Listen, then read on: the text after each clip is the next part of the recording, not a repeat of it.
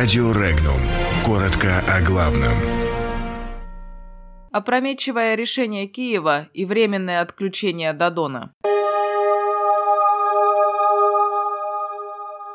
Президента Молдавии временно отстранили от должности. В Кремле прокомментировали решение Киева о разрыве договора о дружбе.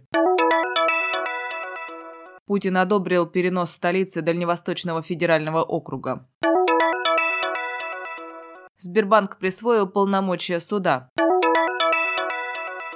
Утвержден план поэтапного отключения аналогового телевидения. Конституционный суд Молдавии временно отстранил Игоря Дадона от исполнения обязанностей президента страны. Соответствующее решение было принято для того, чтобы утвердить пять законов, которые не получили одобрения Дадона, но были утверждены парламентом страны. Напомним, в сентябре президента Молдавии лишили возможности исполнять свои обязанности на посту главы государства для того, чтобы назначить двух министров, утвердить которых Дадон ранее отказался.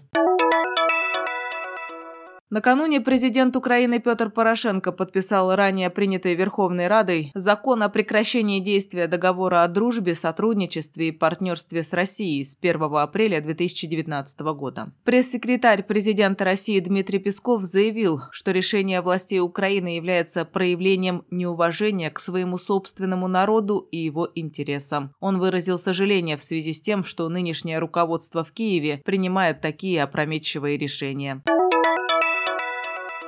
Пресс-секретарь президента России Дмитрий Песков подтвердил информацию о том, что Владимир Путин одобрил перенос административного центра Дальневосточного федерального округа из Хабаровского Владивосток. Ранее было обнародовано письмо временно исполняющего обязанности губернатора Приморского края Олега Кожемяка с данной инициативой на имя президента России. На письме стоит резолюция Путина. Согласен. Напомним, что федеральные округа были образованы в 2000 году. С того момента Хабаровск считался административным центром Дальневосточного федерального округа. Стоит отметить, что в начале ноября в состав Дальневосточного федерального округа были введены Бурятия и Забайкальский край.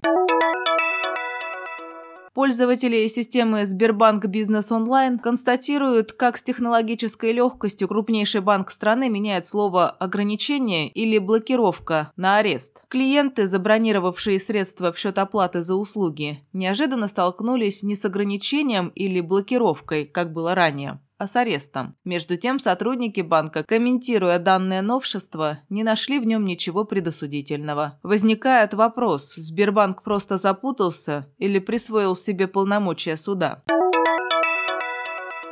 Министерство цифрового развития, связи и массовых коммуникаций России утвердило план поэтапного отключения аналогового вещания обязательных телеканалов для перехода на цифровое ТВ. Отключение будет происходить с января по июнь следующего года. В данный период в аналоговом эфире в течение недели будет транслироваться предупреждение о переходе на цифровое телевидение. После этого передатчик будет выключен. Ранее сообщалось, что порядка 30% работающих телевизоров в России не способны принимать цифровое цифровой сигнал вещания и работают только в аналоговом режиме. В зоне риска находятся от 16 до 26 миллионов телевизоров старого образца.